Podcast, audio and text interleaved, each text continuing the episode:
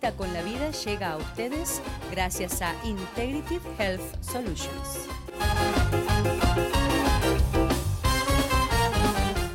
Amigos, bienvenidos a una cita con la vida. Es un tiempo especial para hablar acerca de cuestiones interiores y de lo que Dios tiene que decirnos respecto a nuestra manera de pensar. Necesitamos renovar nuestra manera de pensar, nuestros argumentos, en donde nosotros hacemos pie en la vida, porque toda conducta, todo pensamiento, todo sentimiento tiene una estructura de pensamiento que lo sostiene, que lo avala, que lo eh, construye. Por eso necesitamos cambiar nuestra manera de pensar y pensar conforme a Cristo Jesús. Muchas veces queremos actuar de determinadas maneras y nos terminamos traicionando a nosotros. Actuamos de otras maneras. Por eso hoy vamos a hablar acerca del el autosecuestro, es decir, cómo yo puedo dominarme a mí mismo, cómo yo puedo autosecuestrar mis pensamientos que son contrarios a Dios y permitir que la obra de Dios se haga en mi vida algo real y concreto y cotidiano. Por eso, en momentos nomás, volvemos con autosecuestro. Con la vida la Iglesia de la Familia y sus pastores Santiago y Valeria Ferreira le invita a sus reuniones todos los domingos a las 10 y media de la mañana y a las 6 y media de la tarde. Los esperamos en nuestra nueva localidad, en el 1360 East Vine Street en Kissimmee, al lado de Goodwill. Para más información llame al 407-494-2482 vamos a hablar acerca de los autosecuestros, porque esto suena raro, ¿verdad? Eh, hablar un pastor de un autosecuestro, sin embargo, es algo más o menos parecido a lo que la palabra del Señor nos plantea. Pero antes quería hablarles que nosotros vivimos eh, en base a argumentos, nosotros vivimos en base a pensamientos. Eh, uno se comporta de determinadas maneras porque piensa de determinadas maneras. La persona que piensa que no le va a ir bien en la vida, tiene una actitud frente a la vida, y tiene acciones frente a la vida, y tiene conductas, y tiene hábitos frente a la vida que evidencian ese, ese pensamiento, no me va a ir bien. ¿Y, no, ¿Y para qué voy a hacer cosas? Entonces, eh, normalmente son el tipo de personas que se abandonan, que no tienen proyectos, que están deprimidos, que no tienen eh, entusiasmo para hacer las cosas, porque hagan lo que hagan, piensan, de todas maneras me va a ir mal. Los pensamientos son los que rigen nuestras, nuestras costumbres, nuestras conductas, nuestros hábitos, cómo nosotros utilizamos el tiempo, está también en relación a esto, en relación a qué pienso yo. Ahora, si yo pienso que en la vida eh, yo tengo posibilidades, me va a ir bien, hay que trabajar, sí, claro que sí, pero me va a ir bien, entonces yo también tendré una actitud distinta frente a la vida. Todas esas cosas son basadas en argumentos, en pensamientos que tenemos. Y hay una historia que me llama muchísimo la atención, porque se trata de un pequeño detalle en una manera de pensar, pero que influyó en una gran consecuencia, una consecuencia desastrosa para esa persona y en este caso para el reino de Israel. Y se trata de la vida de Saúl. Saúl era el primer rey de Israel y como primer rey se le encomendó una tarea. Y esta tarea era importante porque tenía que, en cierta manera, ejecutar una venganza eh, respecto a un pueblo que no había querido dejar pasar por su territorio al pueblo de Israel cuando el pueblo, el pueblo de Israel venía desde Egipto hacia la tierra prometida, hacia Canaán. Y el, la indicación era clara. Esa, indicación se la dio Dios a través de Samuel, el profeta Samuel. La indicación era que tenía que ir a ese pueblo y exterminar todo. No tenía que nada de ese pueblo, de, ese, de, esos habitantes, quedar con vida, pero no solamente los habitantes humanos, sino los animales, todas las cosas, tenían que ser destruido todo. Esa era la manera en que había recibido esa misión eh, el rey Saúl y él va. Pero al ir, dice que sintió una presión y es la presión del pueblo. Y él lo cuenta, se lo dice a Samuel después, en el libro de 1 Samuel capítulo 15, versículos 20 y 21, dice, y Saúl respondió a Samuel, antes bien he obedecido la voz de Jehová y fui a la misión que Jehová me envió. Y he traído a Agag, rey de Amalek, y he destruido a los amalecitas. Mas el pueblo tomó del botín ovejas y vacas, las primicias del anatema, para ofrecer sacrificios a Jehová tu Dios en Gilgal. Cuando Saúl está cumpliendo la misión, tiene una presión, tiene algo que él no había previsto, no tenía como presupuesto esta presión del pueblo. Pero otra de las cosas es que cuando Saúl oyó la misión, solo vio el titular de la misión, no se detuvo a registrar y a considerar los detalles. Él vio el titular, hay que tomar venganza sobre Amalek y destruye todo, listo, y se fue pero no tomó los detalles, que el detalle es nada de eso quedará vivo, no tomarás de eso nada, absolutamente, porque eso es maldito a Dios. Pero Saúl llega allá y claro, hay una gran matanza, casi todos murieron excepto uno, es decir, si hablamos en porcentaje, prácticamente el 99.999% había sido cumplida la misión faltaba un pequeño porcentaje. Pero ese pequeño porcentaje respondía a un argumento, respondía a una manera de pensar que Saúl tenía. Y Saúl esgrimió este argumento frente al profeta Samuel y le dice, yo estaba dispuesto a, eliminar todo, a aniquilar todo, a dejar todo como se me mandó, pero consideré que era bueno que el pueblo, si quería, tomara ovejas y vacas para ofrecer en sacrificio a Dios. Es decir, ni siquiera estaban tomando parte del, botín para hacerlo propiedad de ellos, ni para aumentar las arcas de algunos de los guerreros o algunas de las personas, sino que dice que el objetivo por el cual toman las ovejas y las vacas era para ofrecerlas a Dios en sacrificio. Sin embargo, ese argumento que Saúl esgrimió, ese argumento por el cual Saúl permitió al pueblo hacer algunas cosas que no estaban dentro de la misión, ese argumento le costó el reino a Saúl, le costó la buena, el buen testimonio delante de Dios y delante de Samuel. Los argumentos en nuestra vida tienen mucho que ver con lo que hacemos. Mejor dicho, lo que hacemos tiene todo que ver con los argumentos que tenemos. Ahora, ¿qué argumentos usted tiene para vivir?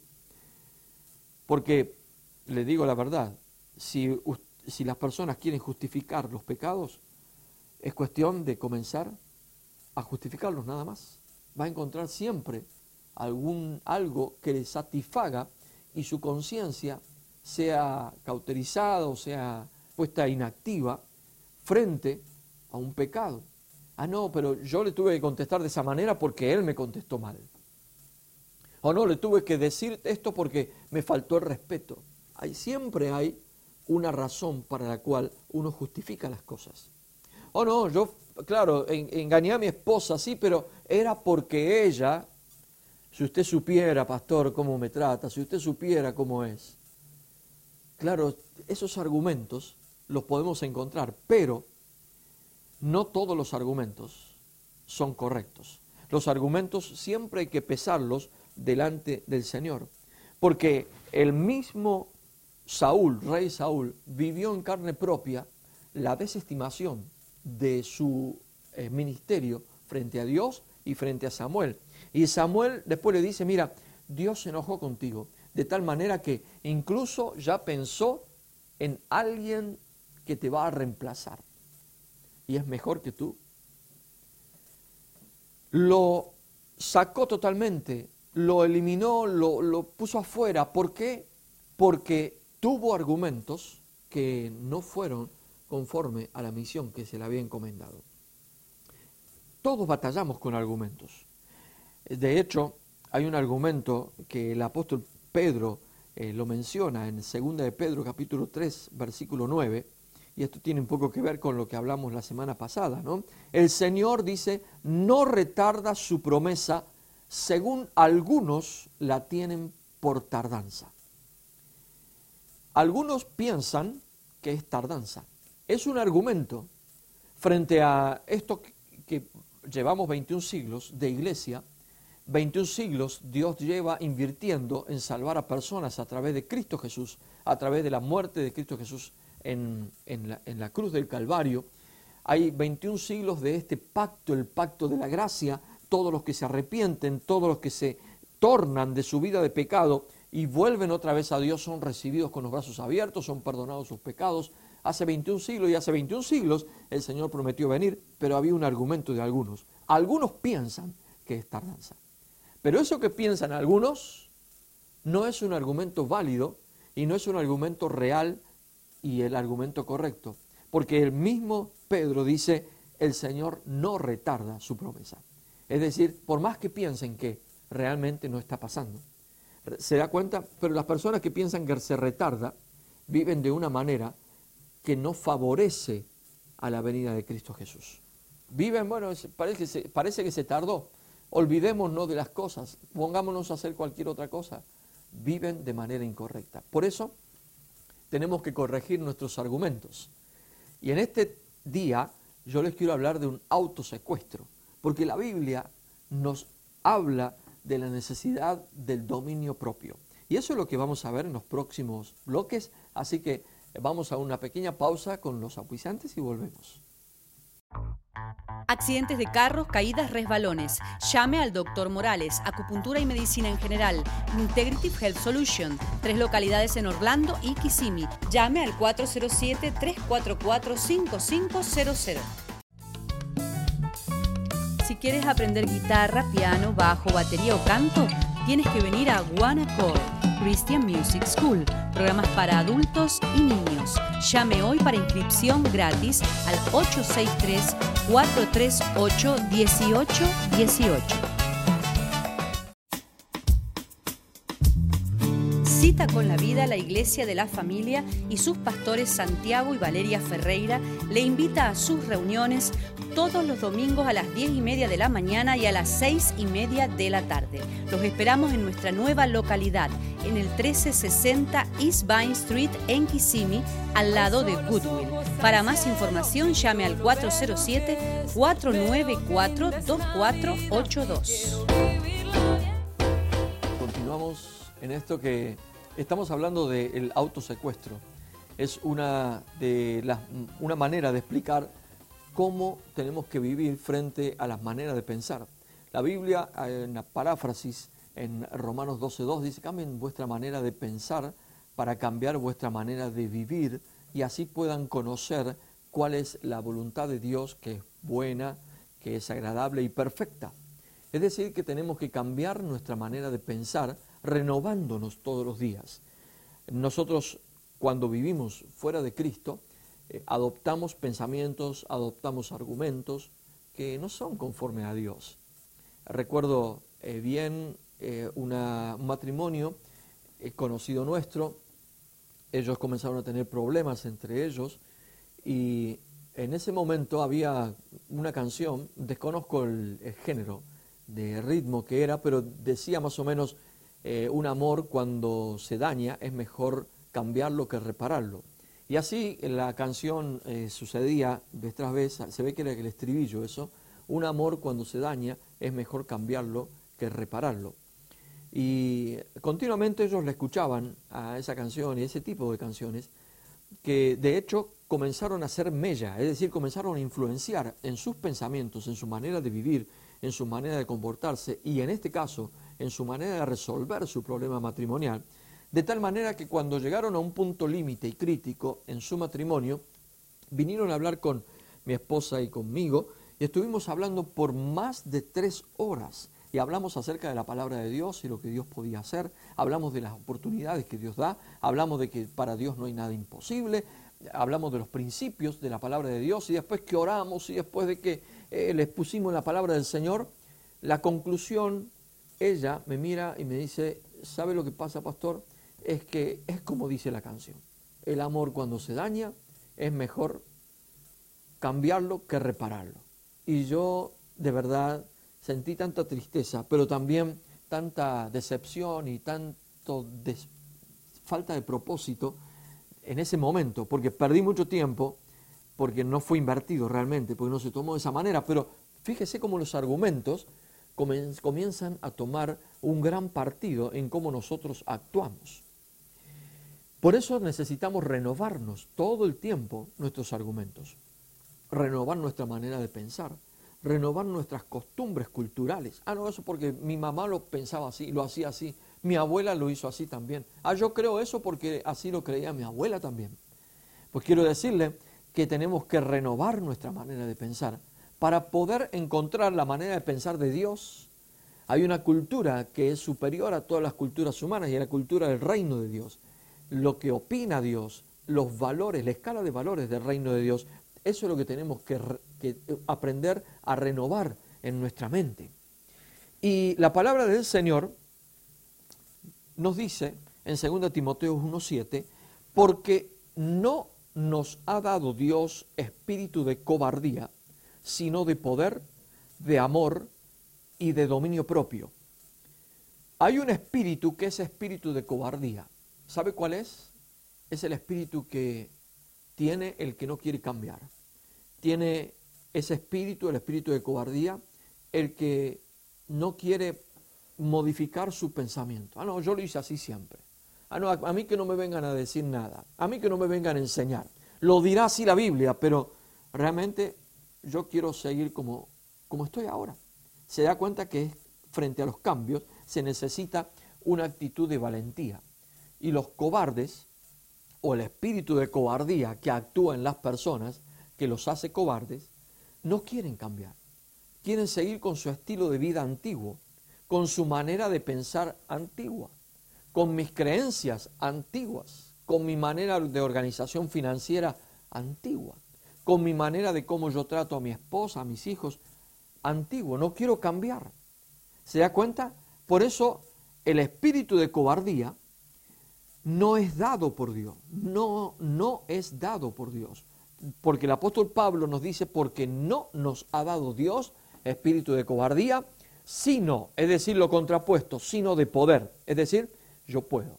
Todo lo puedo en Cristo que me fortalece. Espíritu de poder. No, esto parece difícil, pero lo lograré.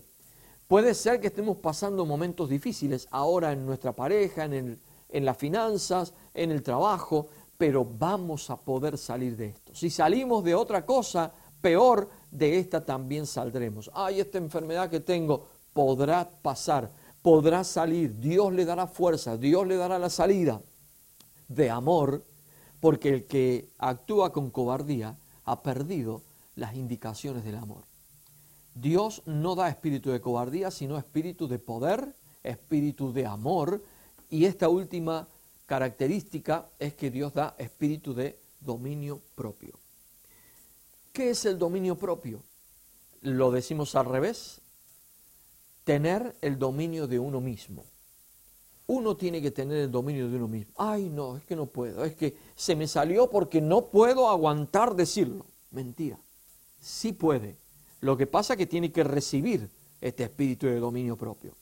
Ay, no, lo que pasa es que, mire, pastor, a mí se me van los ojos, es que no puedo, no puedo dejar de mirar, no puedo dejar de pensar en ella. Sí puedes. Lo que pasa es que tienes que recibir el espíritu de poder y tienes que aprender a dominarte tú mismo. Porque el Señor a los cristianos les ha prometido dar espíritu de poder, de amor y de dominio propio. Y el dominio propio es lo que te va a ayudar para cambiar tu manera de pensar. Es lo que te va a ayudar para cambiar los argumentos. Y es también lo que te va a ayudar para el autosecuestro. Porque, créeme, que el autosecuestro es una manera de decir lo que en el próximo bloque voy a explicar. ¿Qué significa autosecuestrarse? ¿Qué significa dominarse a uno mismo? ¿Qué significa ponerse a uno mismo al servicio de Dios, aun cuando hay deseos o inclinaciones interiores que no queremos hacerlo. Por eso, en el próximo bloque vamos a terminar y concluir hablando del autosecuestro. Dios te ha dado espíritu de poder, de amor y de dominio propio. No seas cobarde frente a la vida. Ya vuelvo. Once plenarias, conciertos, expo joven, talleres para líderes, músicos e hijos de pastores. Córdoba 2015, rompiendo el silencio. Del 2 al 5 de abril, Semana Santa, en Córdoba, Argentina. Voy a romper el silencio. En la palabra. Carlos Velar. Bendito sea Dios. Dios está esperando que nosotros Carlos creamos, Está tratando con tu vida para que puedas Sergio Velar. Él está sentado a la Juan Berique. del Padre. Él está mirándonos. ¿Quién se atreve Abraham Pérez. a darlo todo por Jesucristo? En la música. Miel San Marcos. Marcos Brunet. Redimidos. Él es mi esperanza. Mi corazón, Cristina canción para el que murió en la cruz. El amor es Rescate. cuando hay que decir. En el estadio Orfeo Superdomo. Más información www.citaconlavida.com.ar Accidentes de carros, caídas, resbalones. Llame al Dr. Morales, acupuntura y medicina en general. Integrative Health Solution. Tres localidades en Orlando y Kissimmee. Llame al 407-344-5500. Si quieres aprender guitarra, piano, bajo, batería o canto, tienes que venir a Accord Christian Music School, programas para adultos y niños. Llame hoy para inscripción gratis al 863-438-1818. Cita con la vida, la Iglesia de la Familia y sus pastores Santiago y Valeria Ferreira le invita a sus reuniones todos los domingos a las 10 y media de la mañana y a las 6 y media de la tarde.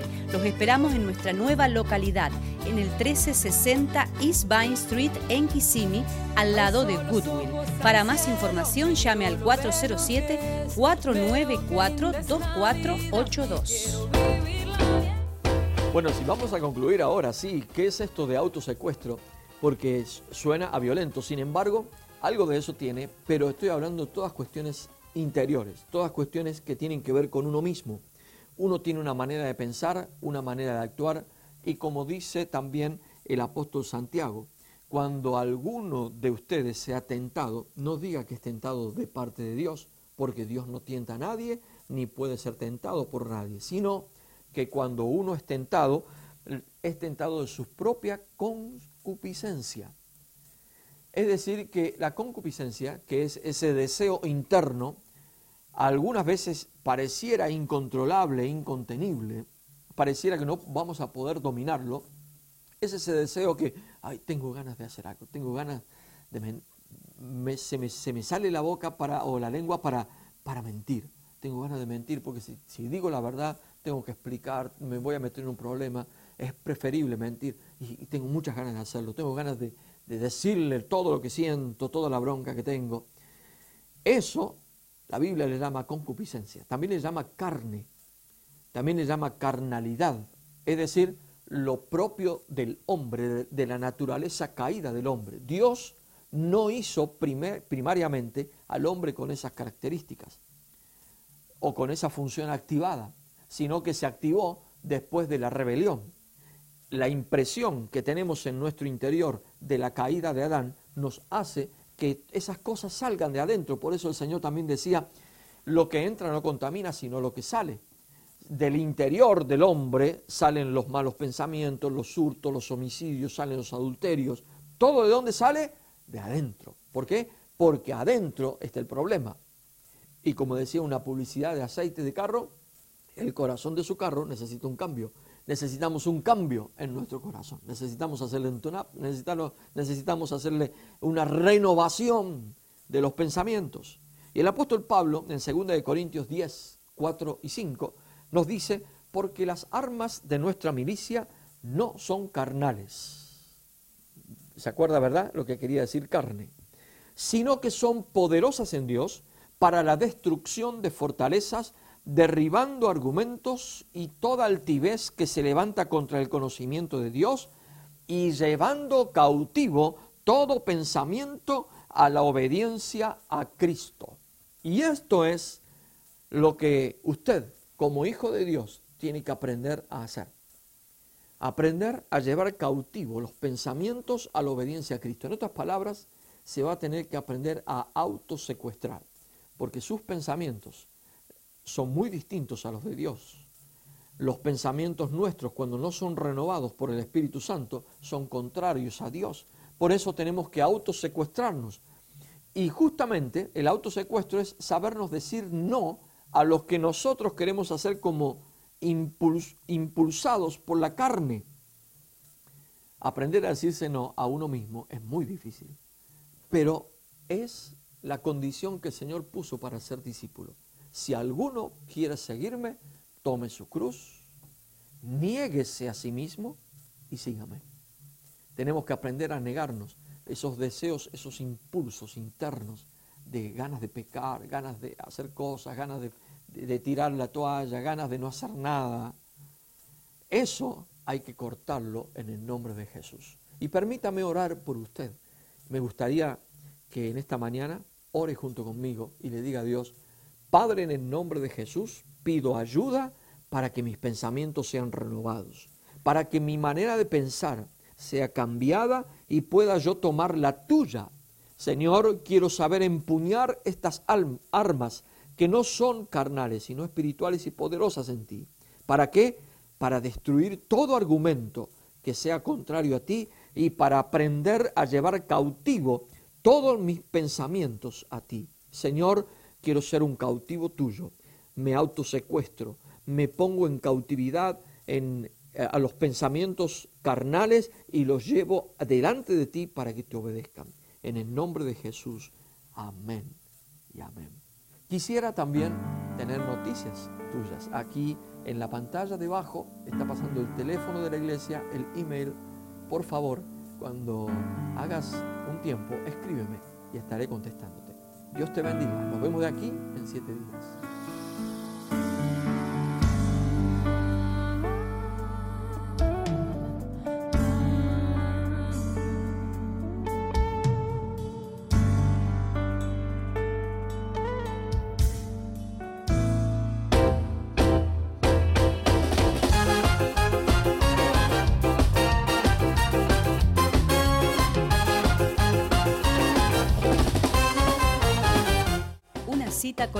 Llegó a ustedes gracias a Integrative Health Solutions.